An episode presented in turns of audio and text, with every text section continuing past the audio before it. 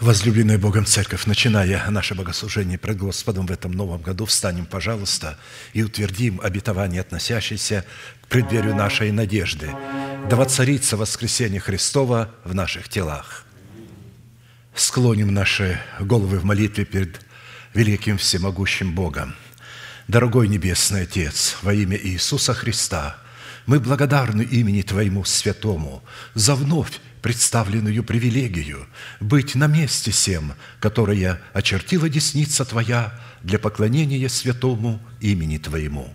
И ныне позволь наследию Твоему во имя крови завета подняться на вершины для нас недосягаемые и сокрушить всякое бремя и запинающий нас грех. Да будут прокляты в этом служении, как и прежде, все дела дьявола, болезни, нищета – преждевременная смерть, демоническая зависимость, всевозможные страхи, депрессии, разрушение, косность, невежество – все это да отступит от шатров святого народа Твоего.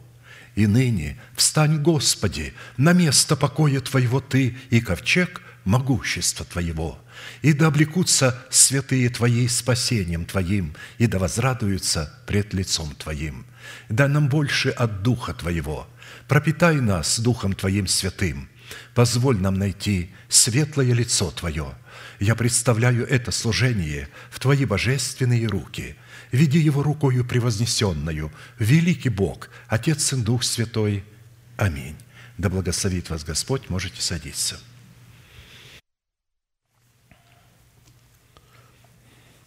Евангелие Матфея, глава 5 стихи 45-48. «Да будете сынами Отца вашего Небесного, ибо Он повелевает солнцу своему восходить над злыми и добрыми и посылает дождь на праведных и неправедных. Итак, будьте совершенны, как совершен Отец ваш Небесный».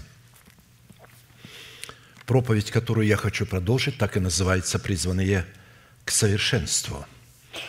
Светить своим солнцем на праведных и неправедных, так как светит Небесный Отец, и изливать свои дожди на праведных и неправедных, так как изливает их Небесный Отец. Солнцем своим Он согревает добрых и праведных и испепеляет нечестивых и злых людей, потому что Господь любит праведных и ненавидит нечестивых. Огнем Он прольет на нечестивых свой гнев – Поэтому вот Он проливает гнев через солнце свое на неправедных. И также изливает дожди свои одним в благоволение, а другим а, для наказания. Чтобы мы понимали, что Бог не толерантный, и что в этом месте Писания или на одном этом месте Писания нельзя заключать мнение и говорить, Бог толерантен, выйти и одних, и других благословляет. Вы посмотрите, как Он благословляет одних и других. Никогда Он не благословляет одних и других – то, что Он светит солнцем на одних и других, это не говорит о том, что Он благословляет тех и других. Просто э, функции солнца могут давать жизнь и могут нести смерть. Дожди могут приносить жизнь, если они в свое время приходят и в меру. А если они приходят не в свое время или не в меру, то тогда что происходит? Тогда это гнев Божий.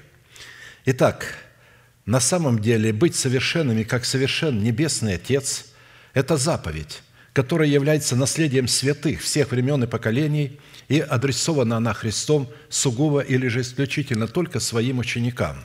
А посему люди, не признающие над собой власти человека, посланного Богом, к наследию этой заповеди никакого отношения еще никогда не имели и навряд ли уже когда-нибудь смогут иметь. Да, они ее читают, но они не видят в ней заповеди. Они видят в ней толерантного Бога. Вот что они видят. Да и как иначе они могут увидеть, если они не ученики, если они обыкновенные инспектора? Они приходят в церковь, чтобы инспектировать того человека, которого они избрали путем омерзительного голосования. Вот что они приходят делать. И, конечно же, возбуждает гнев Бога. Как можно инспектировать то, что говорит Бог устами своих апостолов и пророков – но они не признают в этом человеке апостола и пророка. Они-то избрали его только благодаря его толерантности, а не благодаря Его дарованию. Итак, в связи с исполнением этой повелевающей заповеди бодрствовать над Словом Божьим в своем сердце, так как бодрствует Бог над изреченным им Словом в храме нашего тела, а Бог бодрствует над Своим Словом только в храме нашего тела. Его Слово адресовано к нам. Это не то, что оно изливается куда-то, Бог просто говорит, Бог никогда просто не говорит, Его Слово имеет адрес – и этим адресом является наше с вами сердце. Доброе сердце. Злое сердце не является адресом. Добрая почва. Когда человек очистит почву сердца от мертвых дел, оно сразу становится адресом для того, чтобы Бог туда вошел и провозгласил свое слово через благовествуемое слово. Мы принимаем это слово в сердце – и вот в этом слове, которое мы приняли в сердце, в храме нашего тела, Бог начинает бодрствовать вместе с нами. Бодрствуйте в молитвах. Бодрствование в молитвах – это когда мы бодрствуем над Словом Божьим в своем сердце и провозглашаем его как несуществующее существующим. Потому что вера-то в этом и состоит – провозглашать несуществующее существующим. Бог положил на наш с вами счет все сокровища, все обетования, свод всех обетований во Христе Иисусе. При условии во Христе Иисусе, не вне Христа, а во Христе Иисусе. И когда мы находимся во Христе Иисусе, являемся причастниками тела Христова, то тогда на счету каждого из нас лежат эти обетования. А уже снимать их по откровению Святого Духа и как Бог будет делать, как мы с вами говорили – Бог никогда не будет давать нам так, как мы это думаем. У Него есть свое время и есть свои способы. И когда мы молимся Богу, мы должны сразу представлять Богу время и способ. Не так, как я хочу, а так, как сделает Он. Я думал, говорит Неман, он сейчас возложит на меня руку, а он говорит, пойди в Иордан, умойся семь раз – Видите, когда люди думают, что все должно произойти через возложение рук. Помолитесь за меня, возложите руку. Я иногда молился за людей по телефону. Без всякого возложения руки они получали исцеление. Так что здесь же вопрос не в этом стоит. Хорошо. Итак, какие конкретные цели призвана преследовать праведность Божия, с которой мы призваны соработать в нашем сердце – праведность, плод праведности, взращенный нами из семени оправдания, и вот с этим плодом мы призваны соработать. То есть мы должны этот плод исповедовать в своих устах, и когда мы его исповедуем, Дух Святой облекает нас в наши слова, чтобы люди понимали, что не только в эти слова Бог их облекает, Бог вообще облекает человека в те слова, которые Он говорит. Поэтому всегда будьте осторожны в пустословии и в суесловии, и особенно в грязных словах. Если вы облекли себя в грязные слова, и потом приходите на служение и хотите что-то получить, у вас есть препятствия. Вы облечены э, не в праведные одежды, не в праведные слова, а в грязные слова. Никогда не говорите друг другу грязных, гнилых слов, которые вы слышите в своем окружении. Христианство сегодня привыкло вплоть до матов, матерят друг друга без всякого, без зла, просто так, между прочим – Прекратите это делать, наблюдайте за каждым своим словом. Каждое ваше слово – это часть вашей с нами одежды. Это то, во что мы себя облекаем. Исповедуйте то, что вы сокрыли в вашем сердце. Не то, что заставляет вас плоть и ваше окружение. Не то, что вынуждает муж, жену, доставая ее, чтобы она наконец-то выразила не то, что у нее в сердце – а то, что у нее в плоти. И наоборот, когда супруги начинают третировать друг друга вместо того, чтобы снисходить друг к другу. Это очень важная часть. С чем мы сработаем? С какими словами? Мы призваны бодрствовать над Словом Божьим в нашем сердце. Это значит, мы призваны его исповедовать, говорить о нем – когда приходит трудное время, вместо того, чтобы говорить о своих трудностях, мы начинаем, начинаем говорить «Жив Господь, перед которым я стою, не поколевлюсь во веки и веки, я сокрыл в сердце моем слово Его, чтобы не грешить».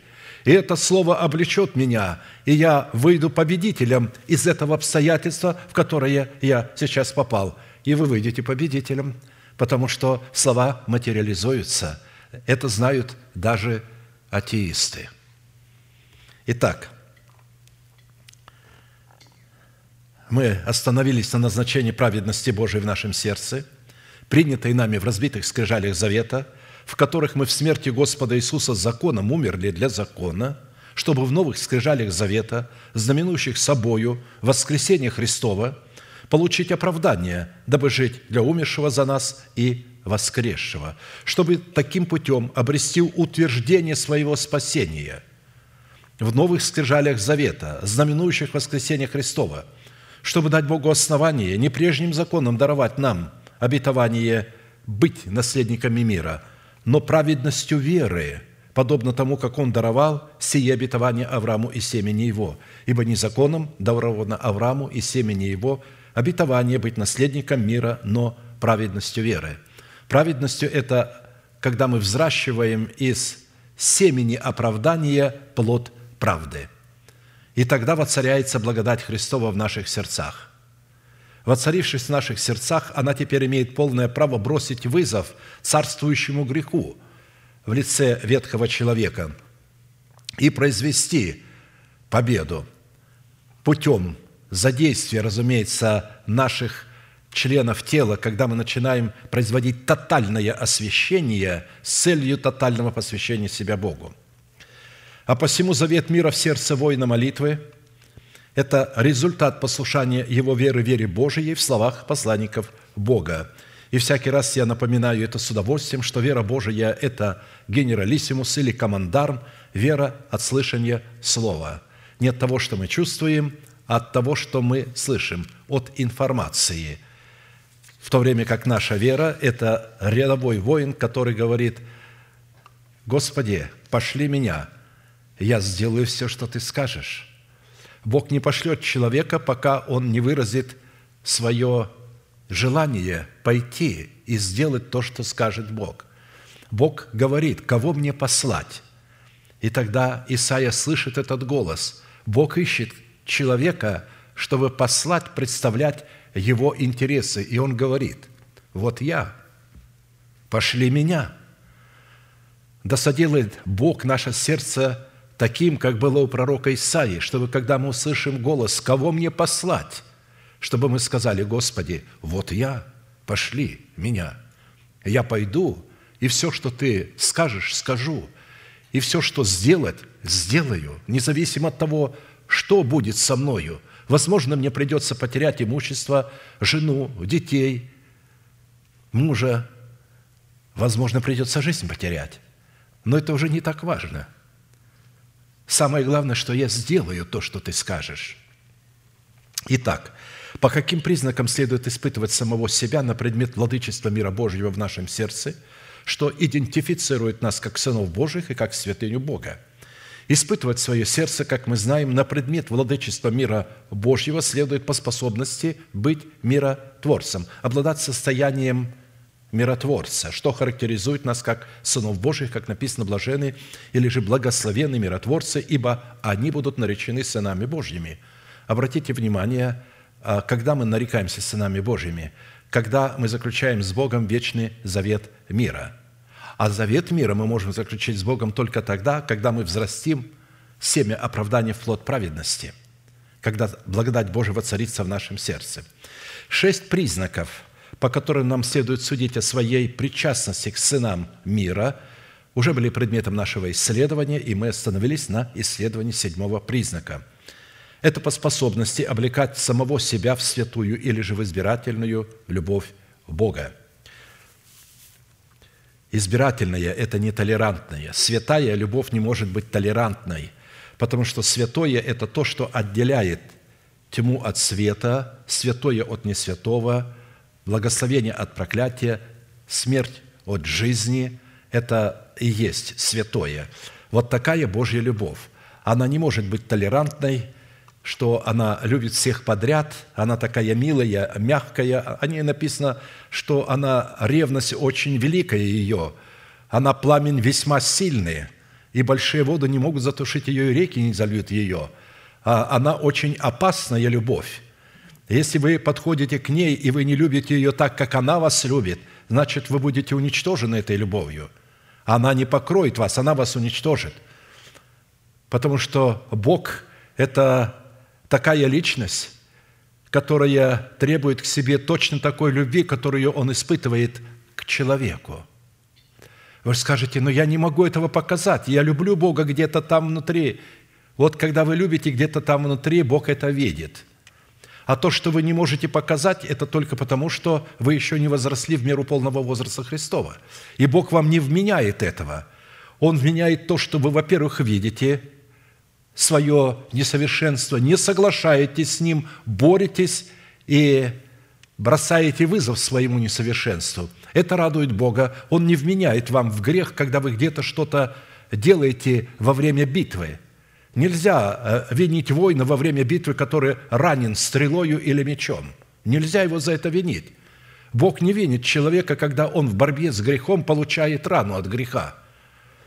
Он перевязывает эту рану и говорит ему, «Вставай, ты праведен в моих глазах». Праведник упадет семь раз, но встанет.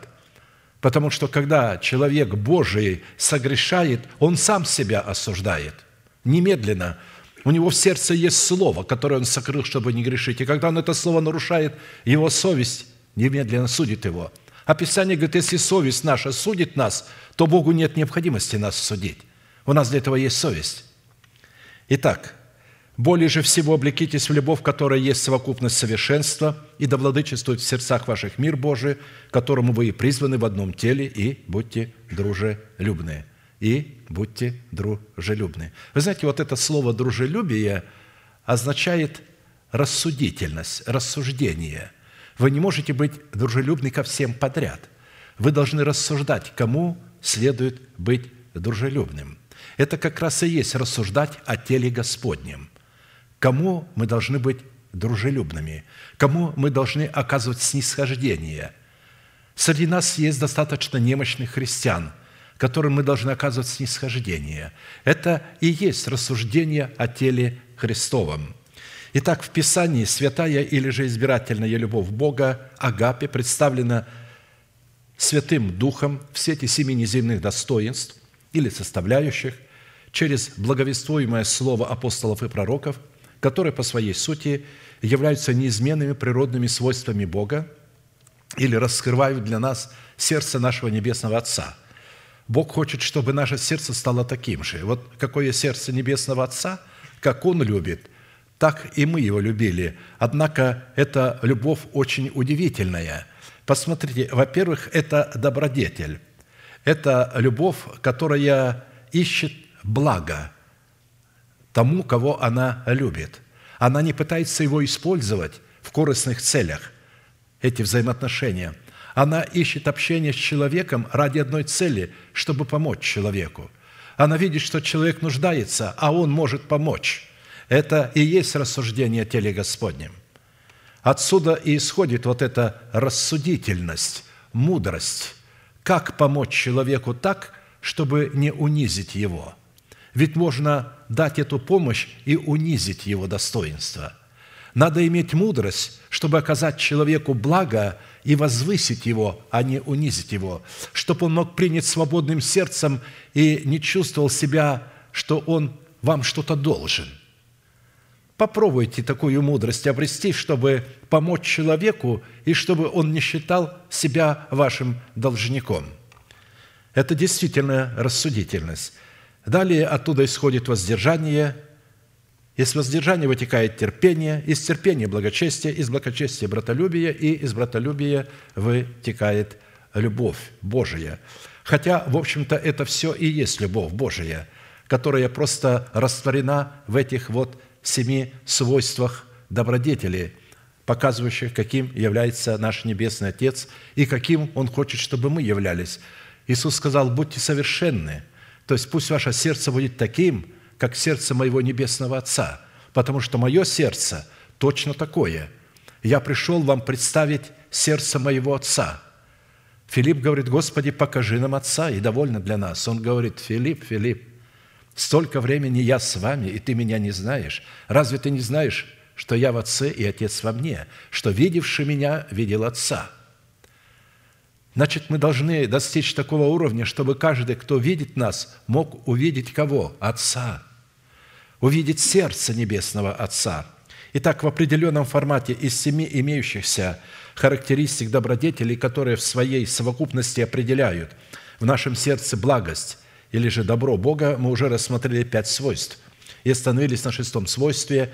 Это призвание показывать в своей вере братолюбие или же показывать в своей вере, в братолюбие, любовь Божию Агапе.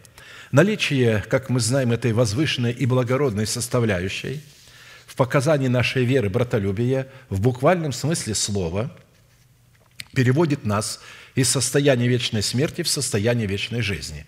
Вы скажете, я этого не чувствую. А невозможно почувствовать состояние вечной жизни физическими чувствами. Это нужно знать мы знаем. Павел не говорит, я чувствую, и я знаю, я что перешел от смерти в жизнь. Он говорит, мы знаем, что мы перешли из смерти в жизнь. Видите, мы знаем. Это информация. Потому что любим братьев. Не любящий брата пребывает в смерти. Всякий, ненавидящий брата своего, есть человека-убийца. Вы знаете, что никакой человека-убийца не имеет жизни вечной в нем пребывающей. 1 Иоанна 3, 14, 15. Ненавидящий – это завидующий – то есть почему Каин убил Авеля? Позавидовал ему. Почему восстал Херувим осеняющий и улег третью часть небес? Написано, по зависти дьявола вошла в мир смерть. Он позавидовал Богу. Он посмотрел на себя, на свое величие, которым одарил его Бог, и посмотрел и говорит, не такое, как Бог, Бог лучше, чем я. И он захотел стать таким, как Бог. Но Бог говорит, такими, как Он, могут стать только рожденные от Него дети. Ангелы не могут стать такими. Никогда. Они только творение. Чтобы стать подобным Богу, необходимо родиться от Бога. Родившись от семени слова истины, мы не становимся в одночасье такими, как Бог, потому что семя содержит в себе программу – каким является Бог. И вот когда это семя начинает в плод взращиваться, то там начинает проявляться характеристики Бога, Его поведение. И тогда мы начинаем вести себя так, как вел бы себя Бог в нашем случае. Итак, мы в связи с этим, как и в предыдущих составляющих добродетель, Бога в Его уникальной благости – который мы призваны показывать в своей вере, в семи составляющих, решили ответить на четыре классических вопроса. Что говорит Писание о силе братолюбия, которое мы призваны показывать в своей вере? Какое назначение призвано выполнять сила братолюбия, которые мы призваны показывать в своей вере? Какие условия необходимо выполнить, чтобы получить силу показывать в своей вере братолюбие – в определенном формате мы уже рассмотрели первые три вопроса и остановились на рассматривании вопроса четвертого. По каким признакам следует испытывать себя на предмет того, что мы действительно показываем в своей вере силу братолюбия, а не пустое благочестие. Шестой признак, по которому мы будем испытывать себя, так как первые пять признаков уже были предметом нашего исследования – Шестой признак состоит в том, это по способности не заботиться ни о чем, но всегда в молитве и прошении с благодарением открывать свои желания пред Богом. Кротость ваша да будет известна всем человекам, Господь близко. Господь близко, поэтому кротость ваша да будет известна всем человекам. То есть кротость – это способность обуздывать свои уста словом, которое мы сокрыли в своем сердце – так как Бог обуздывает себя словом, исходящим из его уст. Сын Божий научился кротости у своего небесного Отца. Кротость – это способность обуздывать себя словами, исходящими из уст Бога. Бог обуздывает себя словами, которые исходят из Его уст. Сын Божий обуздывает себя словами, которые исходят из уст Бога.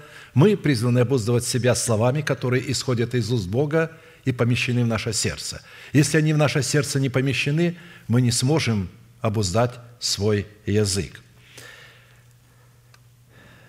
Кротость ваша да будет известна всем человекам, Господь близко. Не заботьтесь ни о чем, но всегда в молитве и прошении с благодарением открывайте свои желания пред Богом, и мир Божий, который превыше всякого ума, соблюдет сердца ваши и помышления ваши во Христе Иисусе». То есть вот эта последняя мысль «не заботьтесь ни о чем», она говорит о выражении кротости. Зачем заботиться? Э, вам не надо это делать. Если вы себя обуздали, то вы будете исповедовать то, что находится в вашем сердце, и этим вы обуздываете ваши уста, и мало этого, не только обуздываете уста, но и облекаете себя а, в эти слова. А посему в данном месте Писания характер плода Духа в свойстве кротости, посредством которой мы призваны обуздывать свои уста истиной, сокрытой в нашем сердце, противопоставлен характеру дел плоти, который обнаруживает себя в свойстве непокорности истине или неверия истине – то есть человек своим неверием искажает истину, подделывает ее под себя. Дела плоти известны, они суть прелюбодеяния.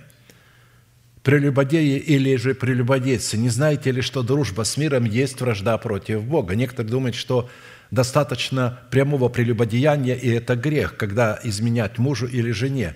А Писание говорит, а измена Богу – это тоже прелюбодеяние. Вы можете не изменять мужу, не изменять жене, но любить мир – и пойти вместе со своей женой в ресторан и заказать бутылочку хорошего вина. И вы изменили Богу. Вы обыкновенный пьяница. Что вы творите перед Господом? Если вы дети Божии, как вы смели заказывать себе вино, от которого бывает распутство? Вы прелюбодеи.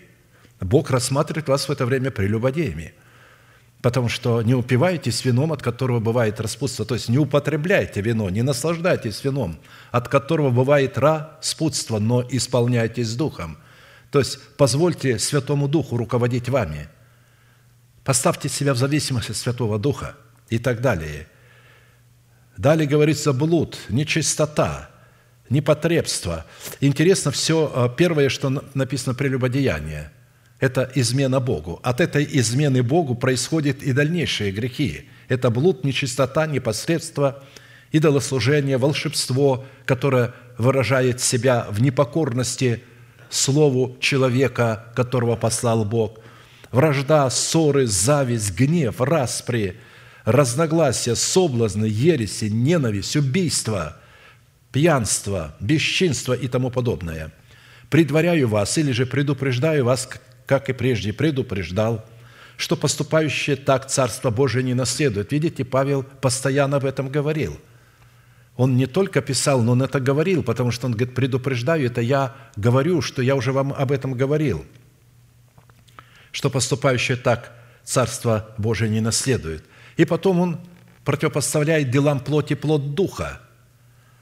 Плоть же Духа – любовь, радость, мир, долготерпение, благость, милосердие, вера, кротость и воздержание. На таковых нет закона. То есть закон не имеет к ним отношения. Они вышли из-под стражи закона. Закон уже не может обнаруживать грех и давать силу греху в их теле ветхому человеку, царствующему греху. Потому что как только вы взрастили плод Духа, вы этим плодом Духа дискредитировали власть ветхого человека и не сложили его, упразднили его власть. Да, он остается там, да, он у вас там где-то в тюрьме за решеткой, но он уже не правит. Точно так же, как я часто говорю, если министра транспортного, э, транспорта или министр там, экономики сняли с должности и поставили другого. Он живет, но он не обладает властью – так и здесь, если мы не сложили его, а он не слагается только путем, когда мы взращиваем плод Духа, вот, в котором есть элемент кротости, то тогда на таковых нет закона. Закон перестает быть нашим врагом, который осуждает нас и дает силу греху, и становится нашим другом. Он становится нашим братом, потому что в нем заключена святость всемогущего – но те, которые Христовы, распяли плоть свою со страстями и похоти. Имеется в виду, на тех нет закона, кто распял свою плоть со страстями и похотями. И теперь эти страсти и похоти больше не могут себя проявлять, потому что мы умерли для своих страстей и похотей, когда погрузились крещением в смерть Господа Иисуса, называя несуществующую державу жизни в своем теле как существующую, почитая себя мертвыми для греха, живыми же для Бога. Способность кроткого человека не заботиться ни о чем в сфере земного благополучия противопоставлена озабоченности человека, не могущего обуздывать желание плоти или же возжеление плоти. Как написано, кроткий язык – древа жизни, но не обузданы сокрушение духа. Притча 15.4. Видите, как а, в притчах а, одним словом выражается древо жизни, приносящее 12 раз плоды свои, дающее на каждый месяц плод свой. Мы призваны взрастить в едеме нашего сердца древо жизни. Это элемент Царства Небесного или доказательство того, что Царство Божие внутри нас. До тех пор, пока древо жизни не взращено, у нас нет Царства Божия внутри. Как мы можем определить, что оно у нас внутри есть? По кротким устам – когда мы можем обуздывать свои уста Словом Божьим, которое сокрыли в своем сердце, а необузданный сокрушение духа, то есть необузданный язык кротостью, что делает? Он сокрушает, убивает своего нового человека, сокрушает дух. Сокрушить – это убить. Мы становимся человека-убийцами. Мы убиваем в себе сокровенного человека своим языком – когда начинаем расхаживать своим языком там, где не следует расхаживать. Итак, озабоченность, ведущая к сокрушению нашего духа, это узы страха человеческого, которыми связан человек, не взрастивший в почве своего сердца плод кротости в достоинстве древа жизни, которым он призван обуздывать свои уста, по которым ему следует судить о показании в своей вере братолюбия. Именно по способности обуздывать свои уста Словом Божьим, сокрытым в нашем сердце, следует судить о показании в своей вере братолюбия, что у меня есть этот признак, я показываю братолюбие. Озабоченность, которой связан человек, принявший спасение в формате семени оправдания, но отказавшийся взрастить его в формат плодоправды, это результат его невежества, выраженный в его жестокосердии – которая идентична оккультности, противостоящей свободе Христовой, содержащейся в истине благовествуемого Слова, призванного освобождать нас от рабства греха, чтобы сделать нас рабами праведности. Такая озабоченность говорит об отсутствии в сердце человека плода кротости, что указывает на недобрую почву его сердца, которую он отказался очистить от мертвых дел, чтобы принять и взрастить в доброй почве своего сердца плод древа жизни в достоинстве кротости. Это наглядно можно наблюдать, если сопоставить смысл, который содержится в этих двух словах, противоположных друг другу и взаимоисключающих друг друга, как по своему характеру, так и по своему происхождению. Забота, обнаруживающая себя в озабоченности, это непослушание и непокорность слову человека, которого поставил над нами Бог. Это неверие, неповиновение вере Божией. Это необузданность уздою кротости, необузданность нашего языка уздою кротости. Это оккультность. Мы становимся оккультными, мы даем возможность дьяволу через наш необузданный язык владеть нами. И тогда дьявол владеет нами. Не давайте место дьяволу, а мы дали через наши уста. И таким образом он начинает владеть нами извне. И когда дьявол владеет извне, это называется оккультность. Появляется жестокосердие. Это сети лукавого, это путь смерти. Сети лукавого – это наш язык. Это наш язык плетет эти сети лукавого. Когда мы выражаем не Слово Божие, сокрыто в нашем сердце, а выражаем наше желание. Кротость, которая обнаруживает себя в обузданности языка и противопоставляется – заботе, которая обнаруживает себя в озабоченности, это древо жизни, взращенное в почве доброго сердца. Это послушание нашей веры, вере Божией. Это мудрость, крепость, твердость и сила нашего духа. Видите, здесь представлен дух несокрушенный, твердый. Твердого духом ты хранишь в совершенном мире. Это упование на Бога и на Его Слово в милосердии и сострадании к ближнему. Если это не выражается в милосердии и сострадании к ближнему у нас нет упования на Бога, на Его Слово. Это сети Царства Небесного, в которые мы уловили себя, потому что мы исповедуем не то, что желает наша плоть, а то, что мы сокрыли в сердце, своем в предмете истины Божией.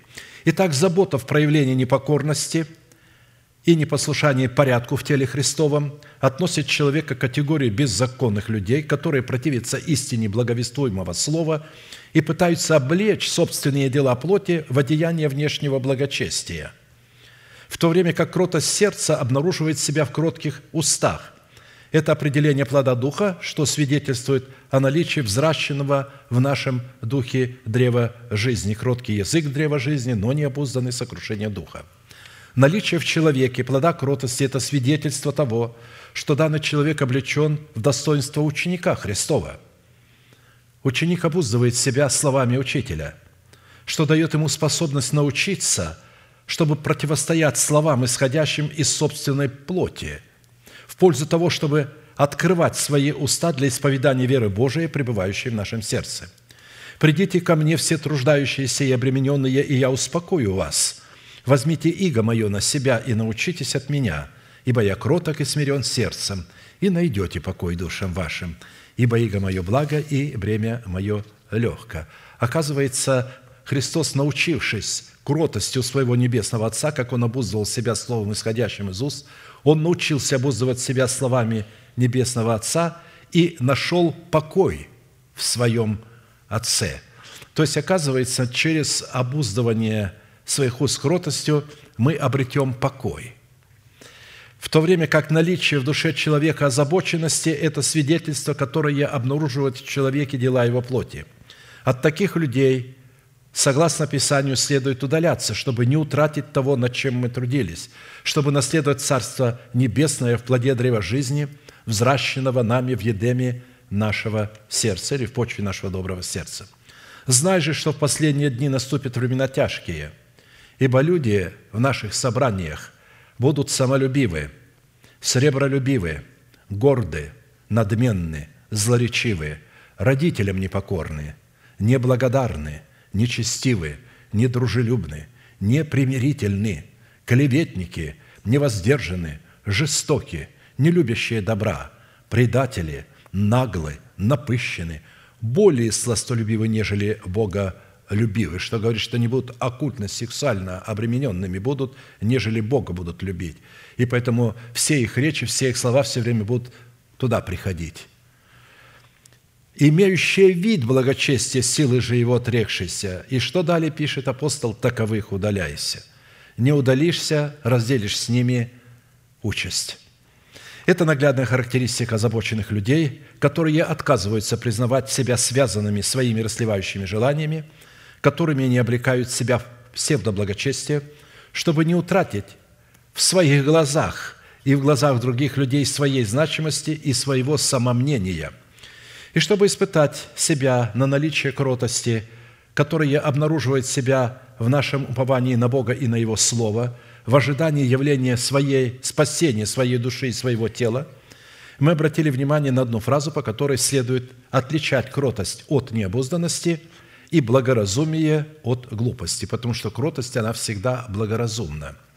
Это по нашей способности открывать свои желания пред Богом в молитве и прошении с благодарением, при условии, что эти прошения по своему свойству обузданы уздою кротости – который выражает себя в желаниях Бога, обусловленных волей Бога. Это формат такой хвалы, в которой мы, повинуясь своей верой и вере Божией, почитаем себя мертвыми для греха, живыми же для Бога, называя несуществующую державу нетления в нашем перстном теле как существующую, что доставляет удовольствие сердцу Бога. И когда Он видит, что это ясно написано на скрижалях нашего сердца, в момент, когда нужно будет – произвести нетление и облечь нас нетление, Он облечет только тех людей, у которых это будет ясно написано на скрижалях сердца. Именно по наличию благодарения сердца, которое открывает свои желания перед Богом на исполнение воли Божией, следует определять в себе наличие плода кротости. Потому что обращать на себя благоволение Бога мы можем только в том случае, когда мы представляем в своей хвале – свое тело в жертву живую, святую, благоугодную Богу, что дает Богу основание явить и утвердить свое спасение. Кто приносит в жертву хвалу, тот чтит меня, и кто наблюдает за путем своим, тому явлю я спасение Божие». То есть я сделаю утверждение, что твое имя уже никогда не изгладится из книги жизни. Утвердить спасение – это дать гарантии, что твое имя не будет изглажено из книги жизни. А посему со стороны Бога явить нам благоволение в своем спасении в ответ на возносимую нами к Богу жертву хвалы – это становиться для нас гарантом исполнения нашего предназначения от подстерегающих и преследующих нас врагов. А посему нам необходимо было вспомнить критерии, определяющие в Писании сущность легитимности хвалы, призванной являться признаком братолюбия. Назначение, которое призвано выполнять подобающая хвала в показании силы братолюбия. Условия, возводящие нашу хвалу в статус легитимности, по которым – следует судить показания в своей вере братолюбия, и результаты, по которым следует судить, что хвала, которую мы приносим Богу, обладает статусом легитимности. Мы уже рассмотрели первые два вопроса и остановились на рассматривании вопроса третьего, в котором пять составляющих уже были предметом нашего исследования, а посему сразу обратимся к шестой составляющей. Шестая составляющая, дающая власть на право изрекать подобающую хвалу в атмосфере братолюбия – состоит в нашем отношении к собиранию хлеба, одожденного с неба. И сказал Господь Моисею, «Вот я одождю вам хлеб с неба, и пусть народ выходит и собирает ежедневно, сколько нужно на день, чтобы мне испытать его, будет ли он поступать по закону моему или нет. А в шестой день пусть заготавливают, что принесут, и будет вдвое против того, поскольку собирают в прочие дни. Образом нашего отношения к хлебу, который Бог одождил с неба, является наше отношение к Слову человека, которого послал Бог. Старайтесь не о пище тленной, но о пище, пребывающей в жизнь вечную, которую даст вам Сын Человеческий, ибо на нем положил печать свою Отец Бог. И так сказали ему, что нам делать, чтобы творить дела Божие? Иисус сказал им в ответ, вот дело Божие – чтобы вы веровали в того, кого Он послал. То есть, чтобы вы повиновались тому, кого послал Бог. Не того, которого вы изберете, а того, кого послал Бог. На это сказали ему, какое же ты дашь знамение, чтобы мы увидели и поверили тебе, что ты делаешь. Отцы наши ели ману в пустыне, как написано, хлеб с неба дал им есть. А ты что нам покажешь? Отцы наши ели манну в пустыне, Господь дал им хлеб с неба. Иисус же сказал им, «Истина, истина говорю вам, не Моисей дал вам хлеб с неба, а Отец мой дает, не дал, а и сегодня дает вам истинный хлеб с небес. Ибо хлеб Божий есть тот, который сходит с небес и дает жизнь миру». На это сказали ему, «Господи, подавай нам всегда такой хлеб». Иисус же сказал им, «Я есть им хлеб жизни». Приходящий ко мне не будет алкать, и верующий в меня не будет жаждать никогда. Но я сказал вам, что вы и видели меня, и не веруете меня. Все, что дает мне Отец, ко мне придет, и приходящего ко мне не изгоню вон. Ибо я сошел с небес не для того, чтобы творить волю мою, но волю пославшего меня Отца. Воля же пославшего меня Отца есть та, чтобы из того, что Он мне дал, ничего не погубить, но все то воскресить в последний день. Воля пославшего есть та, чтобы всякий, видящий Сына и верующий в Него, имел жизнь вечную, и я воскрешу его в последний день». Возроптали на него иудеи за то, что он сказал, «Я есть им хлеб, шедший с небес». Разумеется, когда Иисус уходил, Он сказал своим апостолам, «Как послал меня Отец, так и я посылаю вас.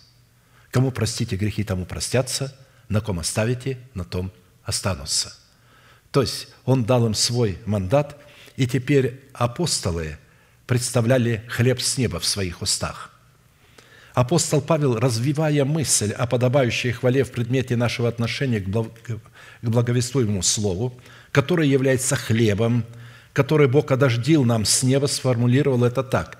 «Не хочу оставить вас, братья, в неведении, что отцы наши все были под облаком, и все прошли сквозь море, и все крестились Моисея в облаке и в море, и все ели одну и ту же духовную пищу, Обратите внимание, они ели и пили духовную пищу все, и все пили одно и то же духовное питье, ибо пили из духовного, последующего камня, камень же был Христос. Но не многих из них благоволил Бог, ибо они были поражены в пустыне. А это были образы для нас, чтобы мы не были похотливы на злое, как они были похотливы. То есть они пренебрегли хлебом с неба. Они говорят, хлеб с неба нам Бог дал. А как вы назвали этот хлеб? Они его назвали манной. А знаете, что такое манна? Это пренебрежительное, что это? Это, это ты называешь пищей, которую ты нам даешь? Вот это пренебрежительное слово, что это? Вот что означает манна. Вот когда люди приходят и к Слову Божьему, которое слышат, они говорят, что это, это что? Вот это мы должны слушать, и это мы должны, пусть сам живет этим Словом.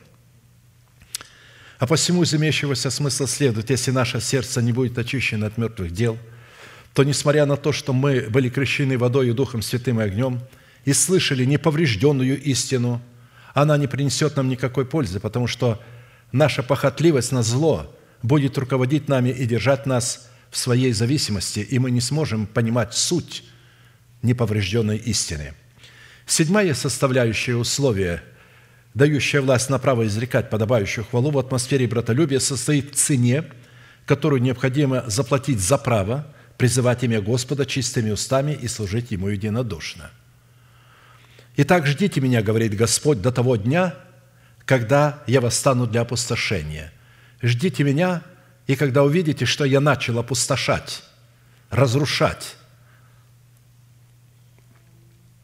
ибо мною определено собрать народы, созвать царство, чтобы сделать на них негодование мое. Всю ярость гнева моего, ибо огнем ревности моей пожрана будет вся земля. Тогда опять я дам народам уста чистые, чтобы все призывали имя Господне и служили Ему единодушно». Сафоний 3, 8, 9. Сразу скажу, что здесь речь не идет о народах и царствах а, светского происхождения. Здесь идет о народах и царствах религиозных.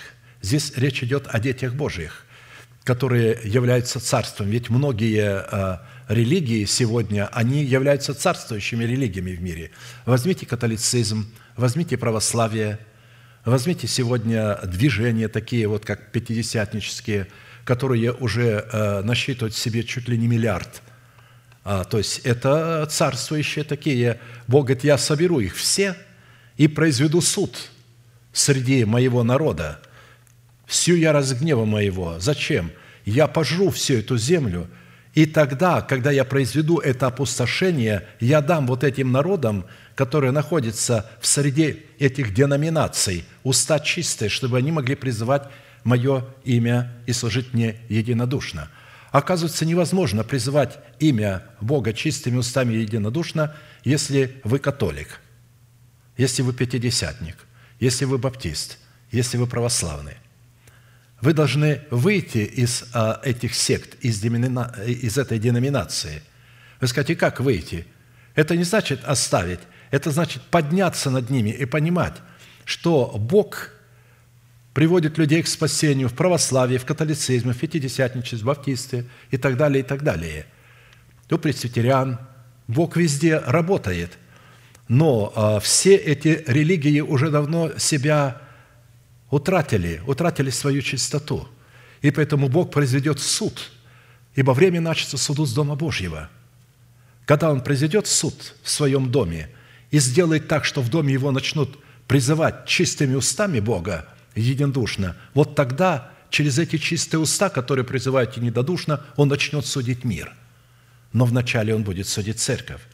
А посему под чистыми устами, разумеется, кроткие уста в предмете взращенного нами древа жизни в едеме нашего доброго сердца, устроенного в судный наперстник, в котором сокрыта неповрежденная истина в формате начальствующего учения Христова – основанной на 12 основаниях стены Вышнего Иерусалима и на 12 жемчужных воротах его.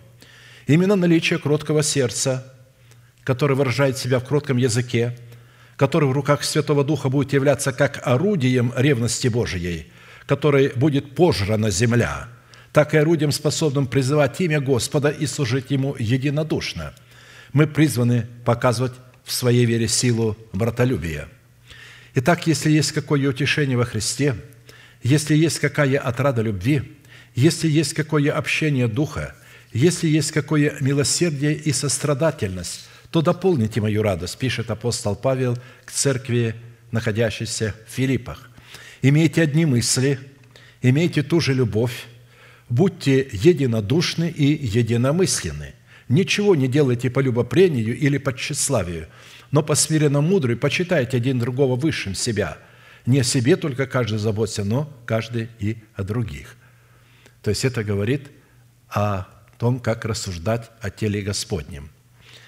Поэтому, исходя из данной составляющей цены за право призывать имя Господа чистыми устами и служить Ему единодушно, следует, если наша ревность по Боге способна под воздействием Святого Духа производить суд, писанный над народами, царствами и племенами, то это означает, что мы заплатили цену за право изрекать подобающую хвалу в атмосфере братолюбия.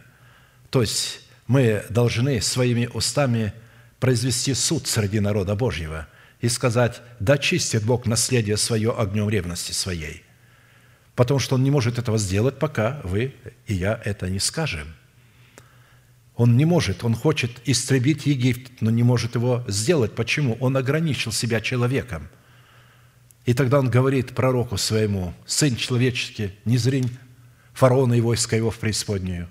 И тогда пророк говорит, «Во имя Господа Бога Израилева я не извергаю фараона и войска его в преисподнюю». И благодаря этим словам этого человека Бог дает царю Вавилонскому победу над царем египетским и поражает войско египетское. Бог хотел наказать египтян за их отношение к избранному им народу, за то, что они его поработили и неправильно относились к нему, узурпируя его – Восьмая составляющая условия, дающая власть на право изрекать подобающую хвалу в атмосфере братолюбия, состоит в плате цены за принятие силы Святого Духа. Вы примете силу, когда сойдет на вас Дух Святый, и будете мне свидетелями в Иерусалиме и во всей Иудее и Самарии, даже до края земли. Нам уже достаточно хорошо известно, что цена за право принять в свое сердце Святой Дух в качестве Господа и Господина нашей жизни – чтобы изрекать подобающую хвалу атмосфере братолюбия, состоит в отречении от своего народа, от дома нашего Отца и от своей душевной жизни. Как написано, «Слышать через смотри и преклони ухо твое, и забудь народ твой, дом Отца твоего, и вожелай царь красоты твоей, ибо Он Господь твой, и ты поклонись Ему». Мы сейчас э, будем молиться – готовя наше сердце к великому таинству. Склоним наши колено, кому невозможно наши головы, и все желающие приготовить сердце к вкушению этого великого таинства, чтобы оно могло благословить вас, а не проклясть вас, мы ждем вас с алтаря. И да благословит вас Господь в этой победе над вашим ветхим человеком – которого вы сейчас будете низвергать и связывать в себе. Аминь. Будем молиться.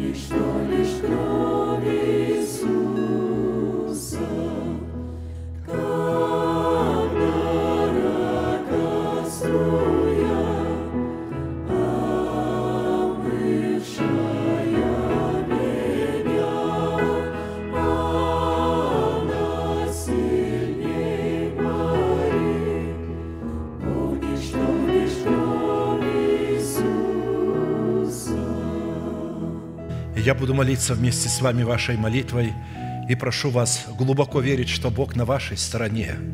Он с вами и Он за вас. Несмотря на ваше падение, на ваш грех, Он с вами, и Он за вас.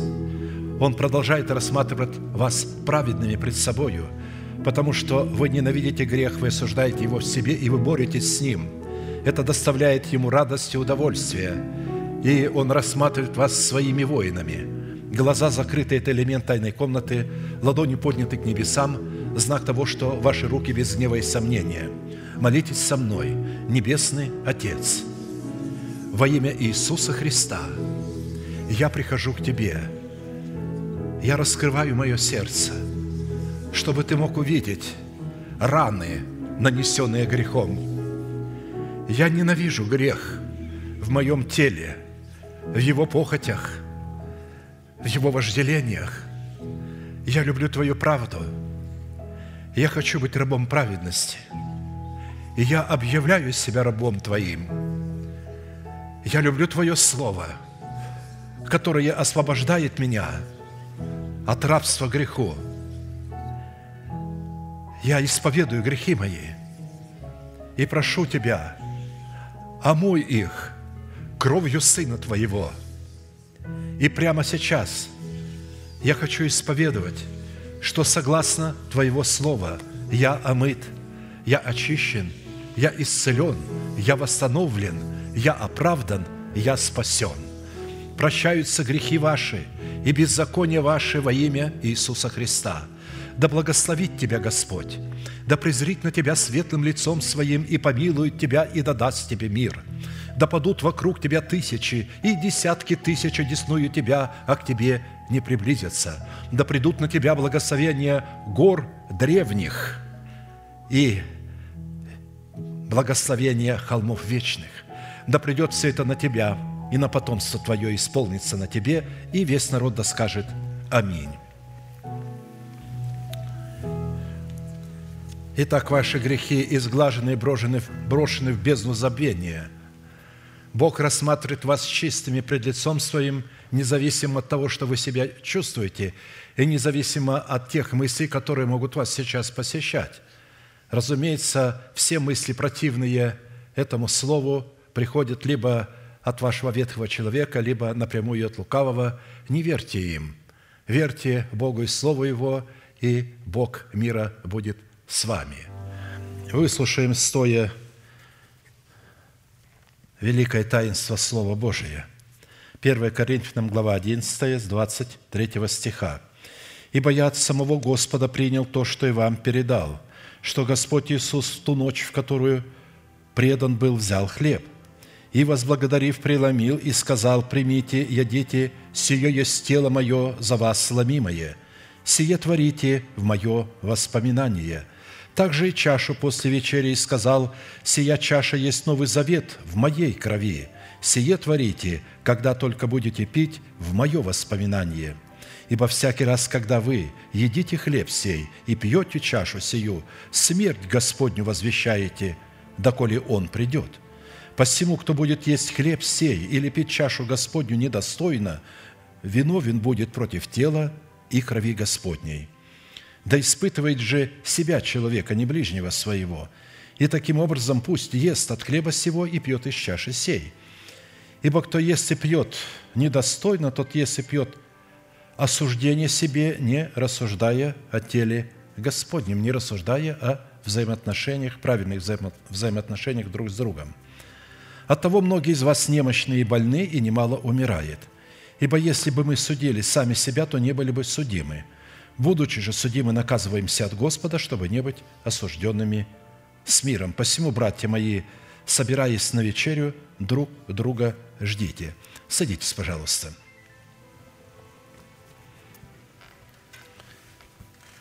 Это великое таинство навряд ли когда-нибудь можно будет осилить своим разумом. Разве частично разумом, который обновлен духом нашего ума? Все равно это таинство принадлежит нашему сердцу, нашему сокровенному человеку. И только он до конца может понимать богатство, которое сокрыто в том, что нам дано и к чему мы допущены.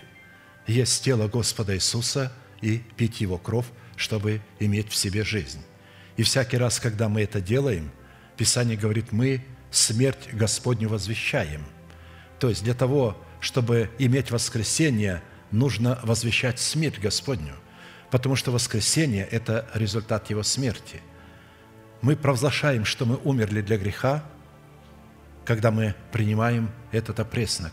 А раз умерли для греха, то умерли и для того, что произвел грех. Грех произвел все возможные болезни. И поэтому, когда мы вкушаем этот хлеб, мы вкушаем наше исцеление. И поэтому разумейте это, рассуждайте о теле Христовом, о ваших взаимоотношениях друг с другом. В другом месте Писания Иаков пишет, что мы э, должны прощать друг друга, чтобы исцелиться. Вы знаете, что многие болезни, которые у нас есть, это результат неправильного отношения друг к другу. Мы нарушили межи нашего ближнего и от этого заболели, запачкали свои ноги. Нам следует простить друг друга. Прощая друг друга, мы открываем возможность для исцеления во пресноке, во вкушении преснока. Я попрошу всех встать, и мы будем молиться во пресноке. Отец Небесный, во имя Иисуса Христа, мы благодарим Тебя за ломимое тело, которое в достоинстве этого опреснока пойдет по рядам народа Твоего. И когда мы будем вкушать от Него, да будет проклята всякая болезнь и немощь в наших телах, да будет привнесена жизнь в этом опресноке для рабов Твоих, боящихся Тебя. Поклоняемся пред Тобою в этом ломимом теле, великий Бог, Отец, Сын, Дух Святой – Аминь. Садитесь, пожалуйста, написано, «И возблагодарив, преломил и сказал, примите, ядите, сие есть тело мое за вас сломимое». Тот ряд, к которому подходит, встает. Что такое преломление хлеба? Это, во-первых, смирение. Преломить – это смириться, признать то, что Христа убил наш грех. Там не были только римские воины – там не были только первосвященники и книжники, там не были воины Пилата, которые убивали Христа. Там был каждый из нас. Наш грех стал тем копьем, теми гвоздями и тем венцом. Он взял на себя венец – нашего нечестия, чтобы возложить на нашу голову венец правды, венец оправдания. Вы оправданы во Христе Иисусе, вы очищены кровью Агнца, и поэтому, когда вы вкушаете этот опреснок, вы вкушаете исцеление, вы вкушаете жизнь. Ибо всякий раз, когда вы едите хлеб сей, или же пьете чашу сию, смерть Господню возвещаете, доколе Он придет».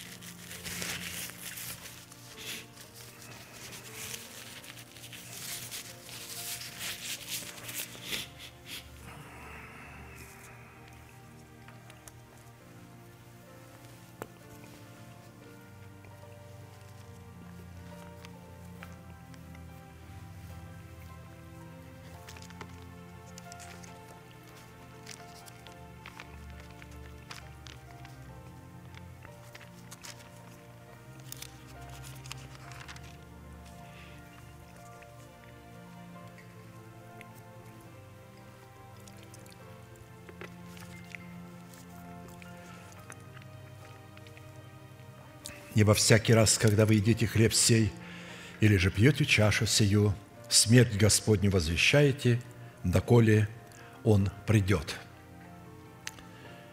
Это смерть Господня, которая повлекла за собой Его воскресение, содержится в восьми именах Бога Всевышнего, в пятидесяти именах, но мы рассматриваем с вами восемь имен, и вот как Давид э, исповедал эти восемь имен.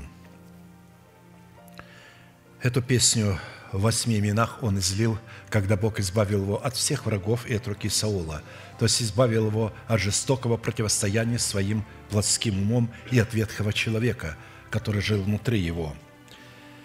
«И возлюблю Тебя, Господи, крепость моя, Господь твердыня моя и прибежище мое, Избавитель мой, Бог мой, скала моя, на Него я уповаю, щит мой, рог спасения моего и убежище мое – призову достопоклоняемого Господа, и от врагов моих спасусь». Чтобы все призывали имя Господне единодушно, чистыми устами. Призвать Бога – это быть царем, священником и пророком. Не может обыкновенный человек, душевный или младенец, призывать имя Бога. Потому что призвать имя Бога означает слушать что скажет во мне Господь, чтобы немедленно исполнить. Призвать – это прийти, склониться и слушать в своем сердце, что скажет Бог, чтобы немедленно исполнить. Это не значит что-то говорить, это слушать. Вот что означает призывать. Это слушать Бога. Шма Израиль. Я попрошу всех встать. и мы будем молиться о чаше Нового Завета, проливаемой в оставлении наших многих грехов.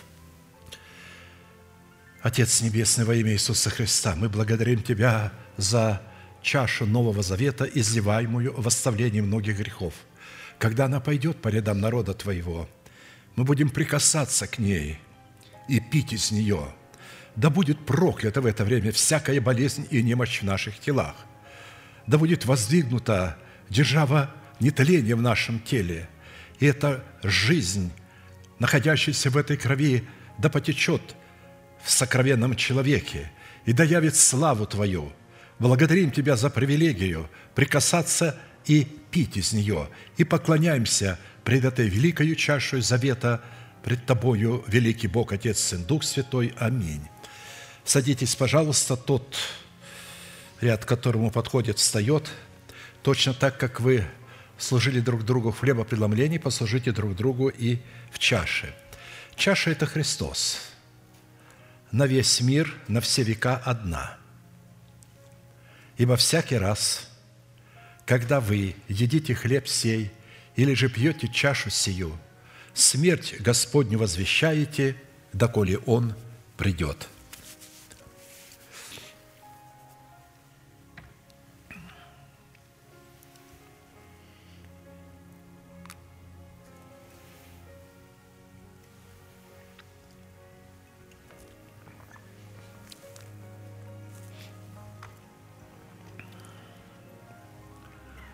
песень о жизни Христа, сокрытой в Его крови, будет вечным уделом царей, священников и пророков. Мы видим их в откровении у престола. Они говорят, достоин агнец закланный. Ибо ты был заклан за нас, и кровью своей искупил нас из всякого народа, колена, языка и племени – и мы будем царствовать на земле. Ты соделал нас царями и священниками Богу нашему. Именно благодаря жизни, которая находится в крови Иисуса Христа, мы делаемся царями и священниками Богу. Когда эта кровь возлагалась на золотые рога жертвенника пред лицем Господа, это говорилось о том, что эта жизнь победила, восторжествовала – потому что золото – это власть крови. Власть крови Иисуса обладает уникальной силой. Поэтому да будут прокляты все немощи и болезни в ваших телах во имя Иисуса Христа. Все, которые пьют из этой чаши, да будут благословены пред лицом Господа. И да явит Бог на вас всю славу свою и все величие свое – ожидайте и ждите опустошения в ваших телах ветхого человека, опустошения в наших собраниях, чтобы мы могли избавиться от нечестивых и беззаконных людей, чтобы мы могли чистыми устами единодушно призывать Господа. И Он соделает эту милость для нас. Ибо всякий раз, когда вы едите хлеб сей или же пьете чашу сию, смерть Господню возвещаете, доколе Он придет. Если те, которых нечаянно прошли, встаньте, пожалуйста. Если нет, я попрошу всех встать. И мы провозгласим наш неизменный манифест. Могущему же соблюсти нас от падения и поставить пред славою Своею непорочными в радости, единому, премудрому Богу, Спасителю нашему, через Иисуса Христа, Господа нашего. Слава и величие, сила и власть прежде всех веков, ныне и во все веки. Аминь.